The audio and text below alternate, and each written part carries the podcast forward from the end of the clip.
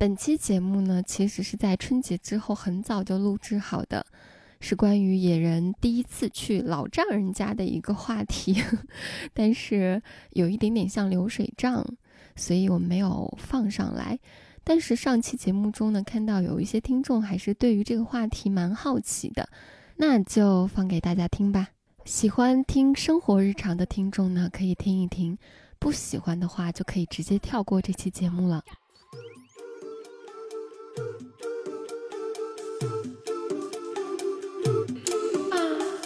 道理我都懂，就是想胡来。大家好，欢迎来到不许胡来，我是野人，我是来也。不知道大家这个春节过得怎么样啊？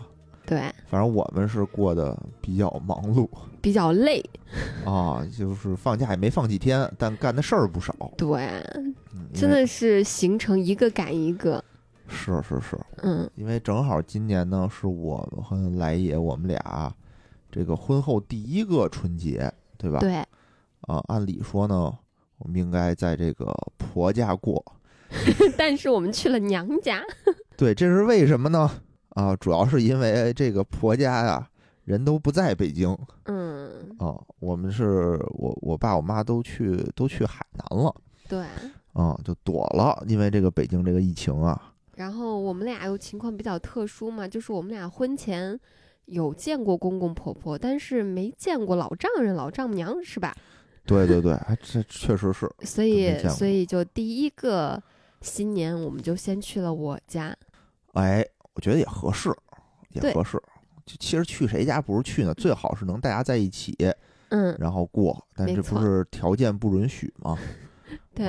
然后我们就去了这个风景如画、四季如春的新乡。新乡好地方啊，对吧？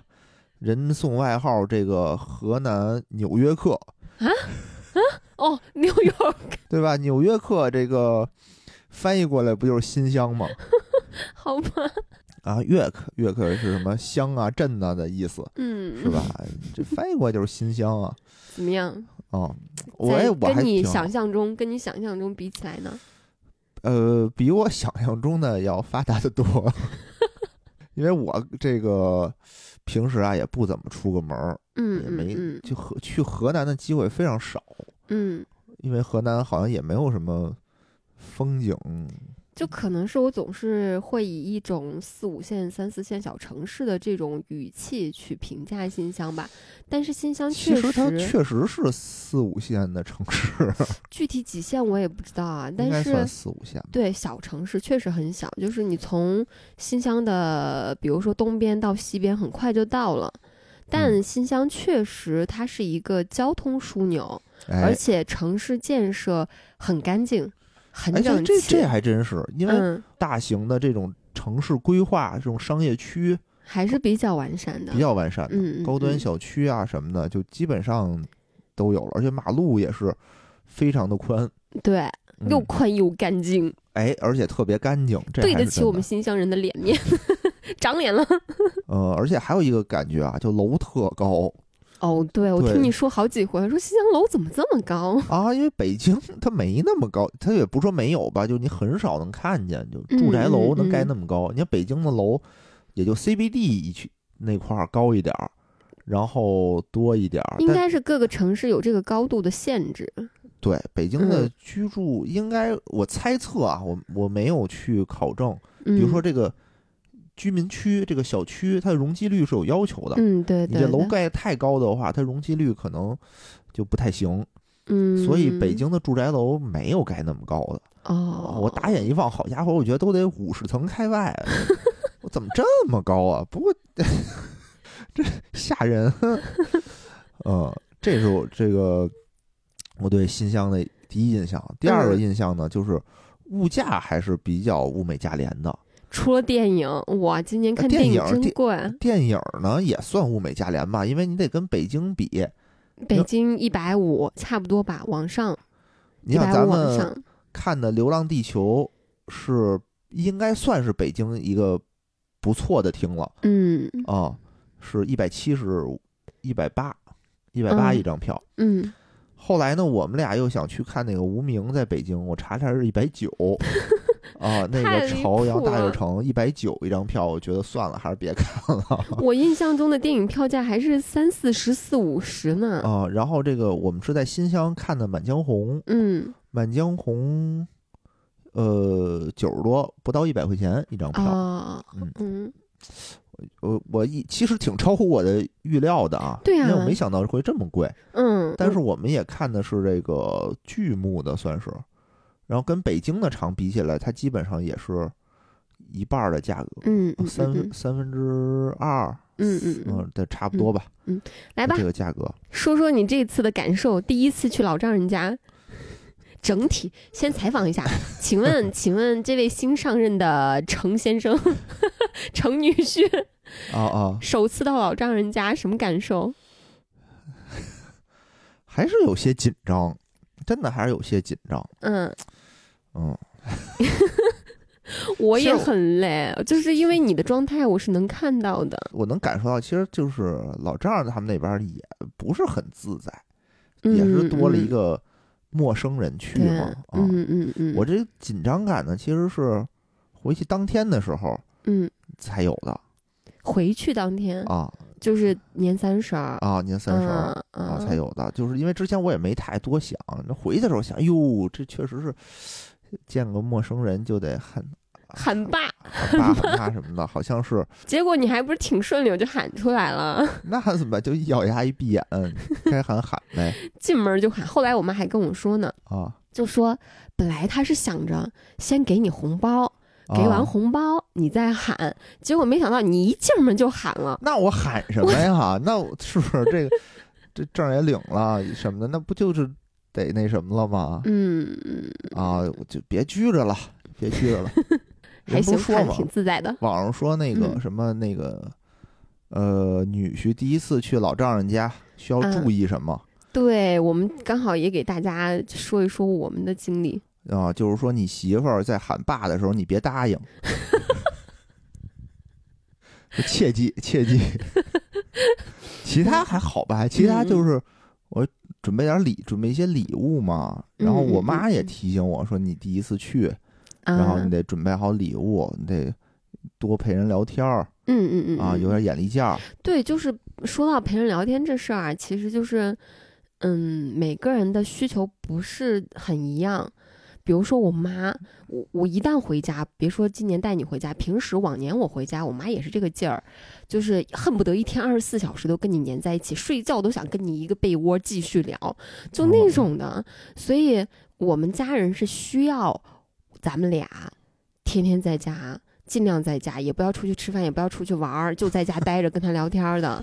就但是就没得聊嘛，聊对什么呀？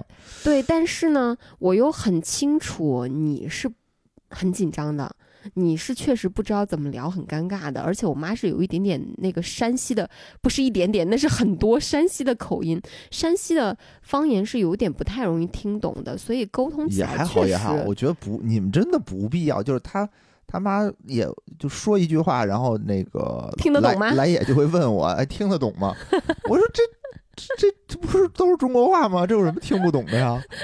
这没但问题。就各种口音嘛，再加上他们聊的话题，有的时候我跟他们都聊不到一起去，哎，更就是何况你是第一次上门的女婿可能容易。走神儿，这是这这是真的。对对对，啊，你不仔细听你是听不太明白。我觉得北方的口音吧，嗯基本上你使劲听你能听懂，它不像嗯南方口音。嗯，南方口音你到了那个什么湖南、湖江浙啊北、江浙那嗯块儿，你是广东、福建那块儿，你是真听不懂，你一句嗯你也听不懂嗯啊。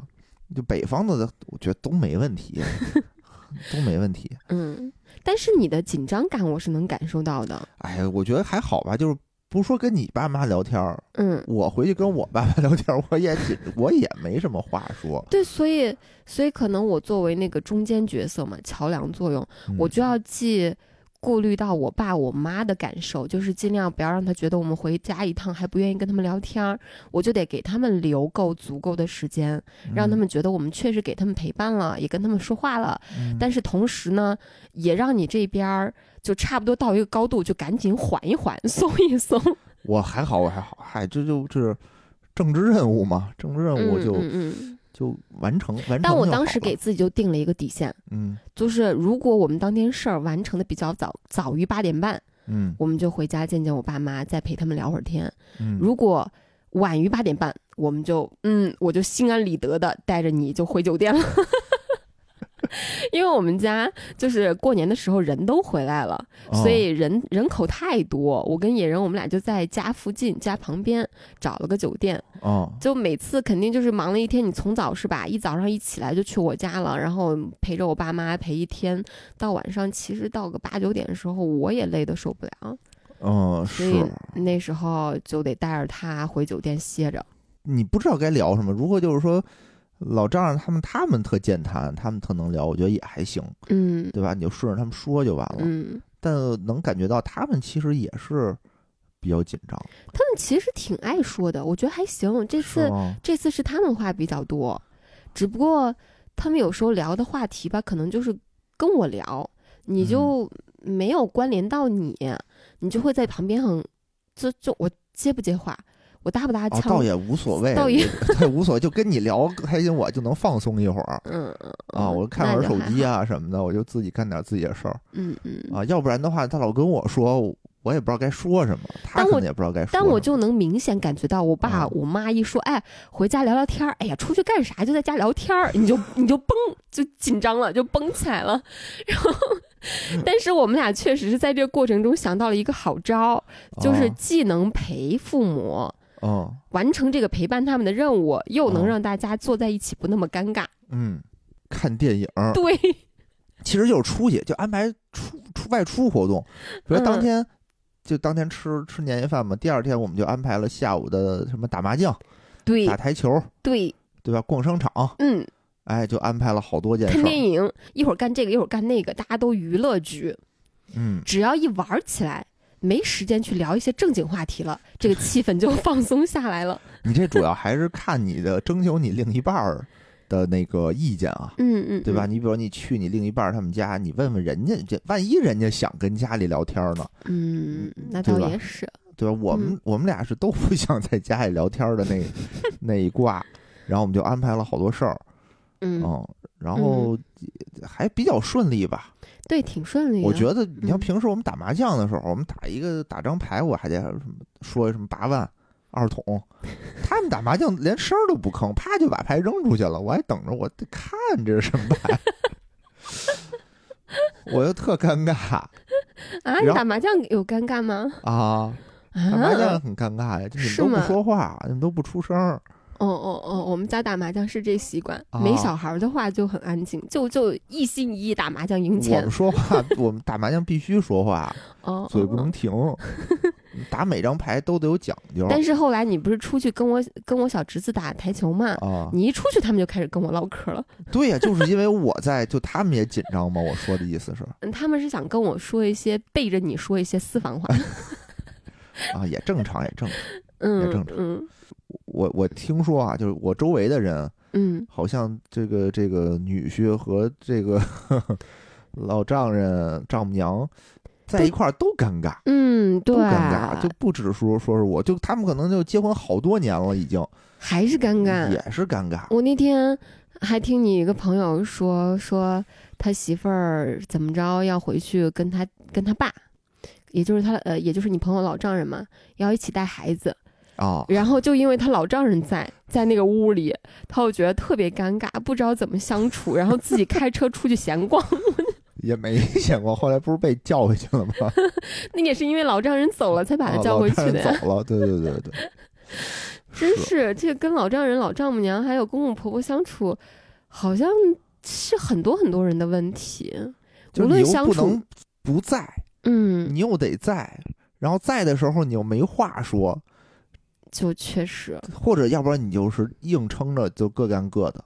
嗯，可能环境不一样吧。你看北京这边，大部分都是大家自己生活，小两口自己生活，嗯，就不跟老人在一起，所以你相处的时间短，你自然而然其实难免就就会稍微陌生一些，嗯就会客套一些。嗯，但你看我我弟妹，她跟我妈，就两个人说话那个劲儿，还有亲密的感觉，聊的话题比我都多，因为他们朝夕相处在一起。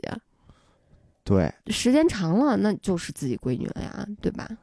都已，经亲的不行了。我其实说实话，我不是一个特别恋家的一个人，因为我本来就是也就跟我爸妈朝夕相处了两年，嗯来了北京之后，基本上也就一年回去一次了。所以嗯其实我跟我爸妈相处的时间真的是短到发指，就感觉真的是短到发指。所以你要说，确实心上是很亲密的，很爱对方的，但是感情上，实际生活里边确实是有一些距离，而且随着我在外边时间越长，我也确实不知道跟他们聊什么。啊，就这种就这种感觉让人觉得很复杂。就是你回去之后，我觉得他们跟我聊天，你是能看到的，他们跟对我感情也很深，就也很希望我哪哪都过得特别好，但是就不知道说什么，就聊不到一块儿去。代沟吧，我觉得这是 想很亲密的相处，但是又确实是有距离。这叫什么呀？这就是这种成长带来的距离。嗯嗯我能理解，我能理解。你看，我是每周那会儿每周回我们家，嗯嗯、基本上也是就是陪我妈我爸聊会儿天儿。嗯。嗯，我也挺，就我妈还是一个比较健谈的人。啊，对，哦，跟她聊点儿说点儿什么呀，她至少，呃，她也能接上嗯。哦，然后跟她讲点儿什么，她也爱听。嗯嗯嗯，然后她呢也有自己的这种想法儿，然后自己平时也看看网上那些东西，会跟你探讨。对你爸你妈可以跟你聊政治、聊经济、聊这个聊那个，这不也是实在没有办法的东西才聊的事儿吗？可是你们有的聊，我跟哦我爸妈就完全聊不来。啊，是嗯，我也不知道跟跟他们聊什么。对时候，而且这次我爸说了一句话，脱口而出了一句话，我当时就愣了一愣。嗯我愣完之后，他是这么说：“他说，哎，我忘记咱们当时说什么话题了，是说柴米油盐那类的，对吧？对，就是就是老家儿吧，我觉得特逗，就他呢特别关注你，嗯所以你说什么话呢，他都会往心里去。嗯我们当时是说呀，说家里头该买点儿那个什么湿纸巾，该买嗯洗涤灵了。还有说，哎，我这儿有，你拿拿走点儿吧。然后我当时脱口说了一句：“不用，我家这些东西，他们他们银行单位都能换对都能换，都能拿那些就是公司的福利卡去换，不缺哦这些。啊然后我爸就揪住了我一个关键字儿，啊，叫“我家 ”。啊我说了一句：“我说我家的这些东西。”然后我爸就揪住了这俩字儿，就说：“啊，你看这闺女现在已经把我划出去了，就已经开始说你分你家我家了。”我当时愣住了，因为因为啊我在说这句话之前，我就是没过脑。嗯但是我为什么这两个字就脱口而出？确实是在我爸妈面前说这两个字儿。你在你爸妈面前，你会区分的很清楚哪个是你家，哪个是你爸妈家吗？我觉得分情境吧，比如说这个的时候，我也肯定会说我们家有，但是因为那会儿就特意指代的是你们家，就是也不是你们家，就是咱们家嘛。嗯，对，当时有那个指代的这个语境在。对，而且我觉得这也正常啊，这也正常。比如说你那儿有点什么的时候，我在外面说，肯定也说我们家就有嘛。你们家但我爸妈有没有研究？我们家有个研究生，马上就是了。但我爸当时肯定是心里难受的，他会说出那句话，哦，就觉得哎，自家抓的还挺细。不是，对他真的是反应贼快，突就直接就揪住这俩字儿。他的他的感受当时肯定是，哎，这闺女真的成别家人了。嗯嗯而且咱俩结婚之前，你真没跟他们见过。啊，他们上一年上一年的时候还在说我闺女怎么怎么着，我家怎么怎么着，怎么怎么着。今年突然带了一个男人回家，嗯然后脱口而出说了我家这两个字儿，所以我爸当时说这两句话的时候，其实心里边还是有一点点愧疚的，以至于我当时真的不知道怎么接这句话。你让我否认，我说哎呀爸不是不是，咱还是一家人，也没必要。我也说不出。你要说爸，啊那是呀，我现在嫁人了，我们俩才是一家，这话我也不可能说。是是是，所以我当时就就呵呵呵干笑，就特尴尬，嗯，不知道怎么接这个话。爸可能也是当时就为了找一话茬儿幽默一下来说这个。不是他们他们他们心思很重，特别是我妈心思很重。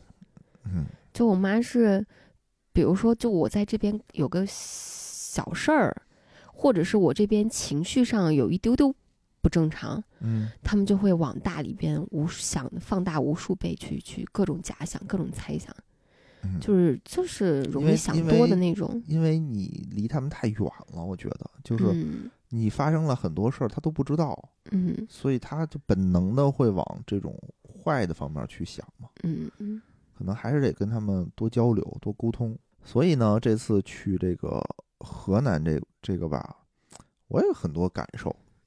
嗯第一方面呢，也第一次去，都都挺好。然后我觉得呢，我他们对我应该也也满意，嗯嗯嗯，对吧？虽然之前也没见过，但是这就相当于开盲盒一样，对，哎，开出一个还不错的来嗯啊。就是虽然没有那么大富大贵，但是我觉得虽然没有表现的那么惊艳啊，口吐莲花，当当当当，我这话不停，嗯，但是我觉得也表现出了呃这个礼貌。对他们其实啊不是要的不是你的礼貌，嗯。是因为你咱们俩平时可能小动作比较多，然后他们能从这些小动作里边是能够看出你对我的喜欢还有照顾的，嗯。所以他踏实了。我爸我妈跟我私下说过，嗯。说原来就是我妈跟我说一句话，就是她说那天知道你领证，她哭了一晚上没睡觉，有她就是不踏实，是就是不知道，哎，这闺女都领证，到底是嫁了一个什么样的人，嗯就各种担心嘛。嗯但是这一次一见面就觉得啊，从这些小细节中，他们是能够看出来我们俩感情真的很好。嗯你也是一个踏实靠谱的、会照顾人的人，所以我妈原话就是说，就看见他对你还挺好的，我们就放心了，就踏实了。哎，行，这个我任务就完成了，对吧？其实你说回去，不就是为了完成这个任务吗？对，让让他们放心。他们放心，嗯让他们开心一点儿，嗯，对吧？嗯其他的我觉得都是次要的，嗯，一年也去不了几次，对啊，对吧？也去不了嗯几次，就去了好好表现。我一方面呢，让这个丈母娘老丈人开心，对吧？一方面也让来也开心，啊，都顺着他，就他其实这些这些方案都是他想出来的对，啊，都他想，就是他说怎么，他说今天咱就跟家里聊天儿，那我就在家跟家里聊天天儿，嗯对吧？这个是任务，其实那些形式都是次要的，次要的就是你你得去琢磨你这次去的目的是什么，嗯嗯，干什么嗯？去了，嗯对吧？你不是去那个体验风土人情去了，嗯，你不是去那儿游山玩水去了，哎，你那儿是为了让这个老家儿开心，让他们放心，让他们了解你去了，嗯哎，这个目的达到就行就行。所以这次好多地儿就是都都没怎么去，就主要是逛了逛那个新乡的商场嗯嗯嗯啊。但比较遗憾的是，说他们那儿有一个特别著名的乡镇企业啊，嗯，叫胖东来对胖东来没去成，嗯这比较遗憾，因为去之前我就有所耳闻，然后结果前两天都特别忙到，就没安排出来。最后一天呢，再想去的时候，正好赶上那个周二 放假。对，周二，嗯，你们能想象吗？一个超市每周周二要放假一天，对，放假不是说给这个员工放假，是闭店。对，关门儿，超市关门儿，我这我真是没想，因为我我当时就觉得，我说你这关一天，一是受多大损失，嗯，第二让你平时那个到你这儿买东西的人去哪儿买呀？是啊，对吧？？这都是问题。但是嗯据说他们那儿就是说他不放假，别的超市损失更大，所以为了防止这种市场的垄断，就是他们必须得放一天假。不知道这个是真是假啊？嗯，但不管啊，不管他们商业行为上是什么样子的，但是我看了很多关于胖东来的一些视频，视频里边好多人觉得特夸张，嗯就是说新疆的市民就当时胖东来想走来着，哦，想关店走来着，因为有一段时间确实是政府限制的比较厉害，嗯然后他们就说房租到期之后就走，是真的，大家就哭着不想让这个超市走，一点都不夸张。就新乡人民对胖东来的感情特别深，嗯就是属于那种我买啥东西，如果能在胖东来买买的话，我一定等他买。我今天明天他超市休息，那我就等他开门我再买。就也不那么着急。对，嗯就一切都所有东西都只信胖东来。哎呦，这这真挺厉害的，这个嗯，真挺厉害。中国私企第一家吧，然后全国人校第一，哦，平校第一，贼牛逼。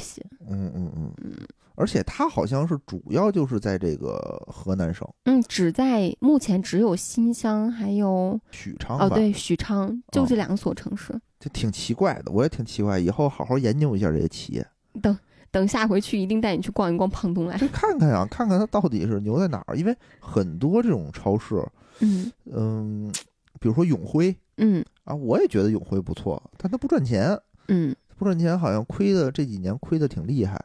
你去那儿逛，最直观的感受就是，哇塞，也太干净了吧！哇塞，也太整齐了！哇塞，各种提示也太贴心了吧！而且，只要进了胖东来，那所有的服务人员的态度都贼好无比，贼热情无比，这是最直观的感受。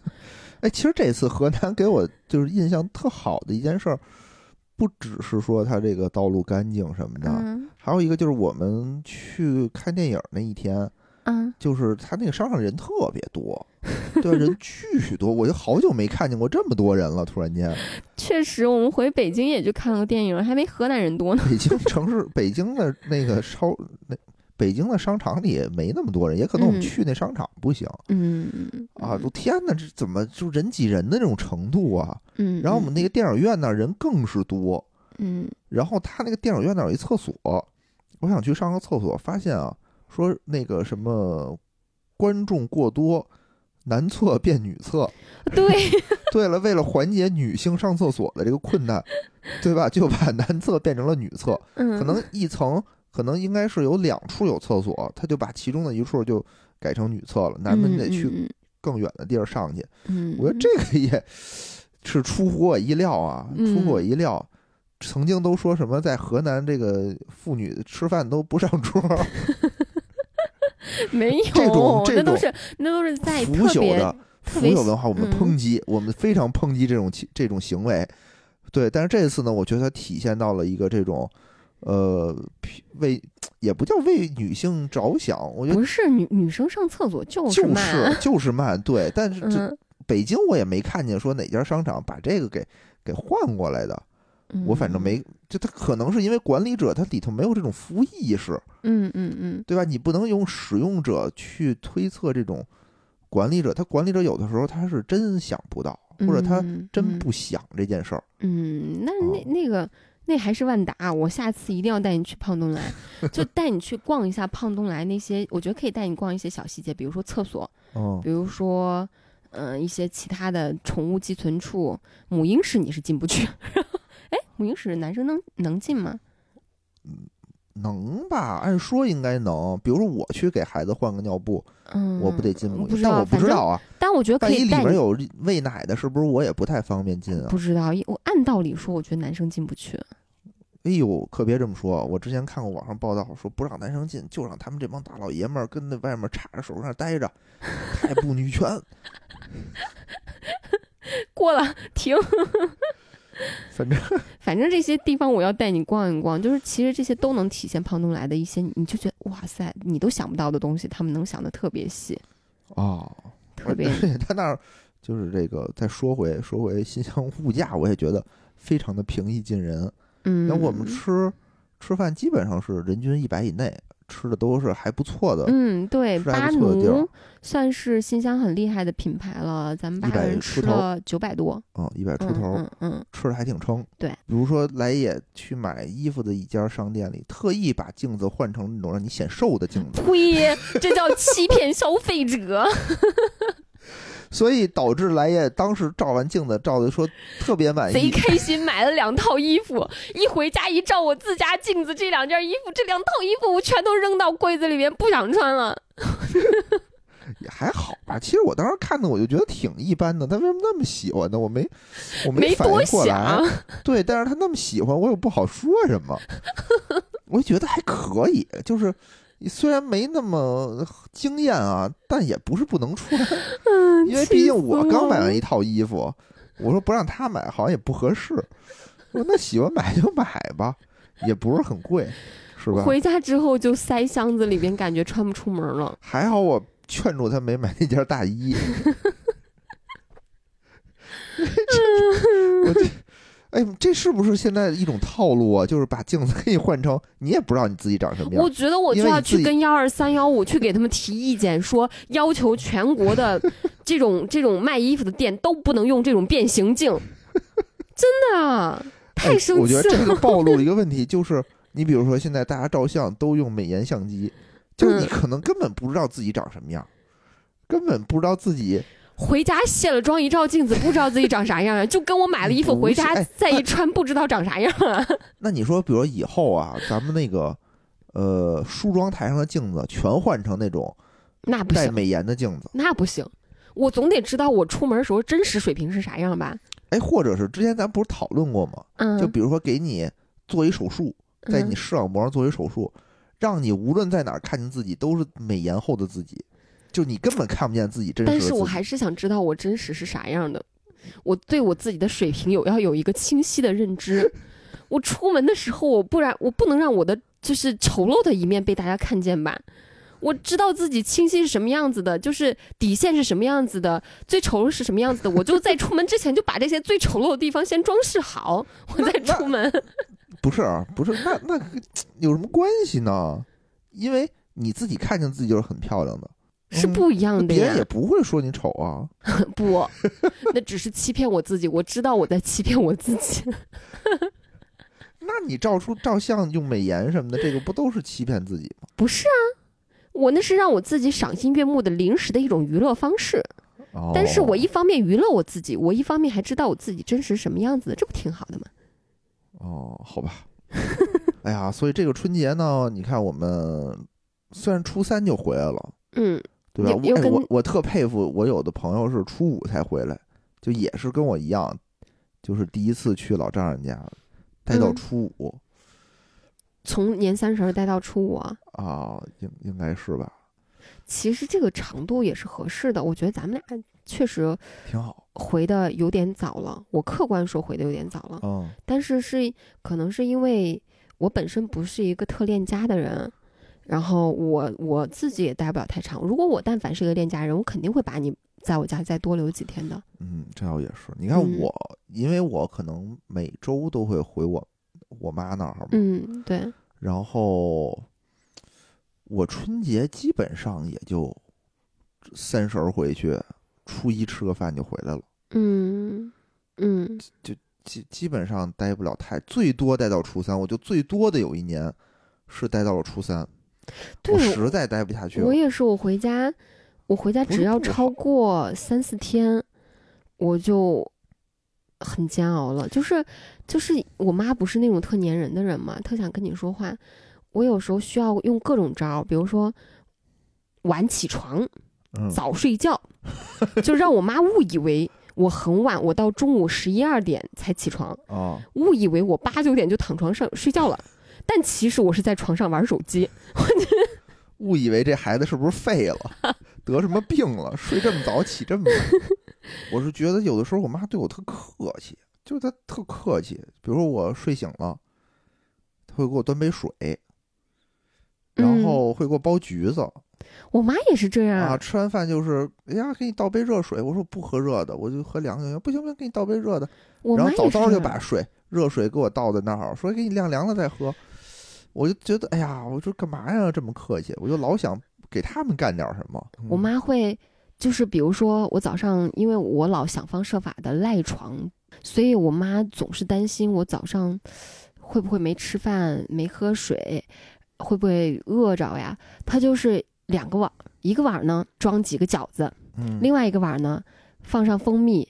再放点橘子皮，反正就是放调好水，而且温度要晾到刚刚好，嗯。然后端着两个碗儿进去，说：“哎，闺女，你先起来吃点儿，喝点儿，继续睡。”就恨不得喂到你嘴里，他端着你来喝，你来吃这种的，哎就是，就他这种会让我觉得其实是不舒服的，就我会我会觉我会觉得很压迫，不是说不是说他刻意压迫我，而是他这种他这种照顾我的这种形式，让我觉得我这么大个人了，我这么大个姑娘，你还把我当成小孩这样照顾，那我这个晚辈怎么受得起的这种压力？嗯嗯我就会我就会说你，哎，你别你别，我一会儿赶紧起来，我起来，我我有时候就啊，我有时候就受不了，我说啊，行行行，我现在起来，我现在起来，我自己吃，我自己弄。你是能够感受到他们是想在有在在有限的跟他们短暂相处时间里边使劲对你好的，嗯嗯，这倒是，嗯，这倒是，我也是嗯。能感觉到。但有的时候呢，会让我很内疚，嗯。感觉他对我这么客气，一定是我哪儿做的不够好，让他们就是对我有一种陌生感。嗯嗯嗯。所以我尽量的去避免这件事儿，尽量的嗯。去说哎呀，不不用对我这么客气，然后尽量的多帮着他们干点事儿，嗯，也许就能拉近这个距离吧。那我这么尝试过，嗯。但是失败了，就是就是你一旦想试着去跟他们拉近距离，他们会很开心，嗯一开心他会更加的想要黏你，嗯。然后在跟你黏你的过程中，会跟你聊更多的事情，嗯。但是聊的越多，你就会发现越聊不来，嗯。这后来就变成了一种去尽到自己的孝道，照顾他们的一个身体，然后尊重他们的愿望，在这个基础上保持一定的距离。嗯我觉得这样可能是更适合我们的一个相处的分寸吧。嗯，不知道听友们有没有这种情况？我觉得很多孩子跟父母可能都有这种情况，哎呀，我觉得这个也是很悲哀的一件事儿。以后我们有孩子了，也不知道会怎么样。而且这次呢，我也比较震撼的一件事儿啊，嗯，就是这个来爷的外甥和外甥女儿，哎呦，头疼。我外甥女儿谈了俩前前任了，一个是前男友，一个是前女友。你说我这咋办呀？我这回去我还得悄悄咪咪的给她做性教育，我的太难了。关键她外甥女才初一是吧？才上初一，我的天哪！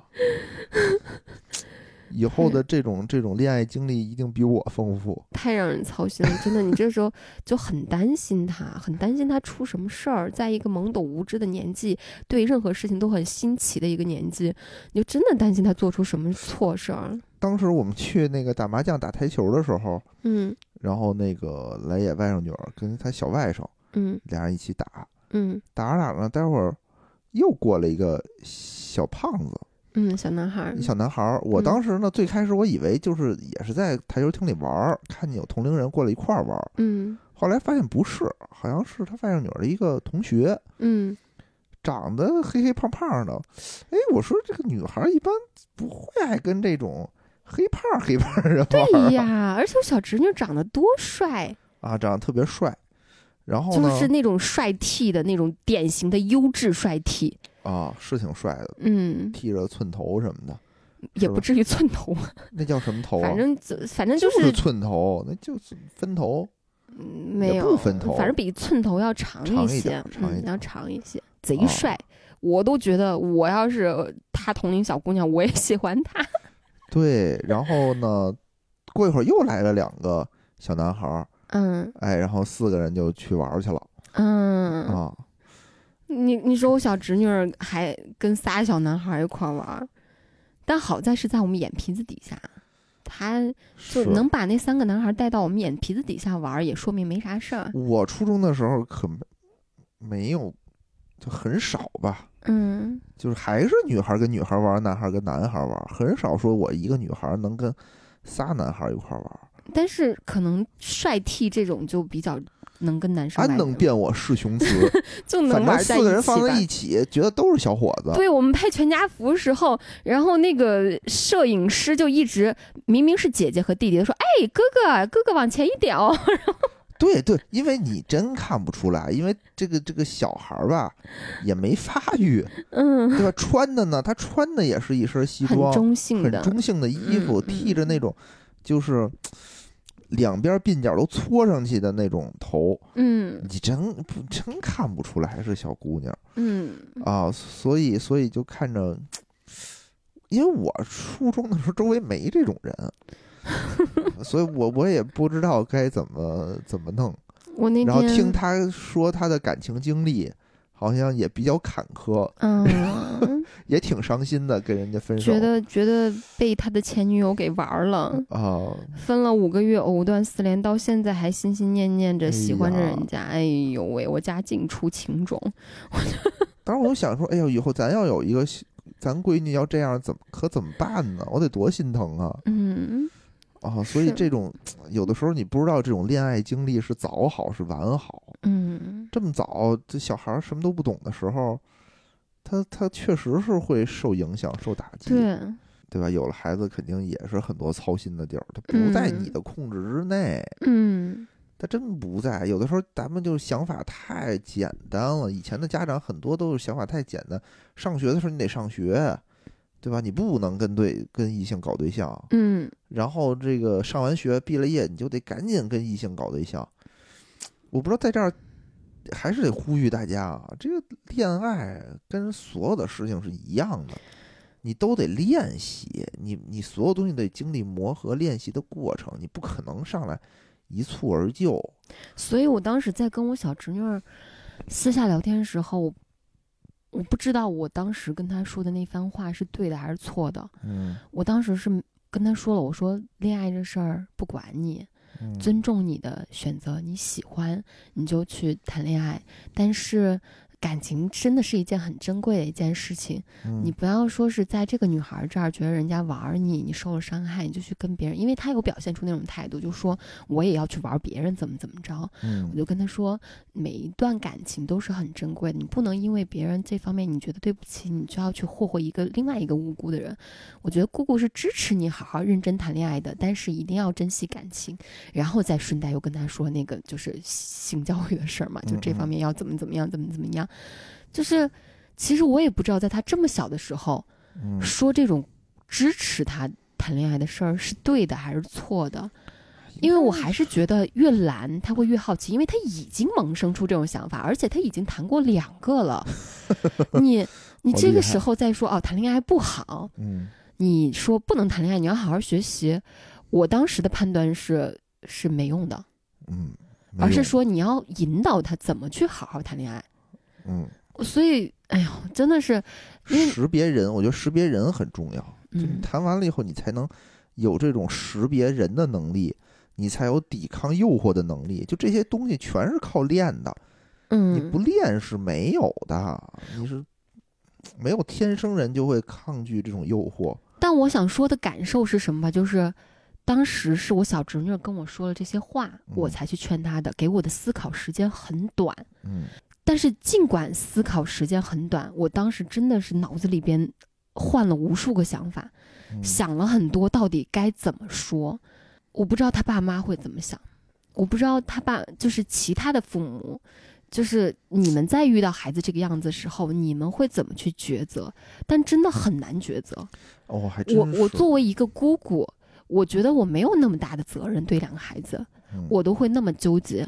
那父母呢？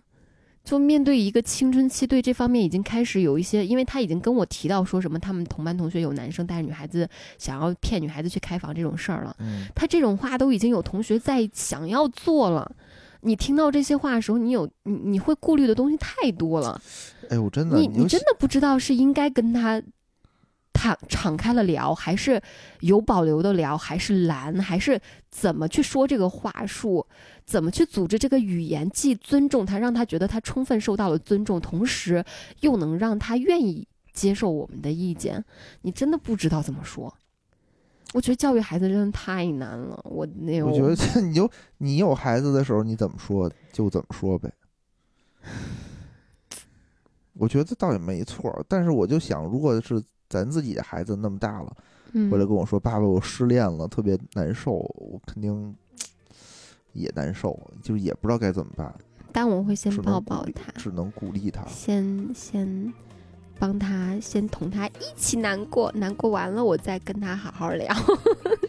嗯，挺难的。真我希望他在我面前是一个敢说、愿意分享自己内心的全部想法的，但是我不知道我能不能做到。希望我能成为一个好妈妈，你也能成为一个好爸爸。行吧。嗯，觉得这期时间也差不多了。嗯，好，那感谢大家收听，拜拜。拜拜。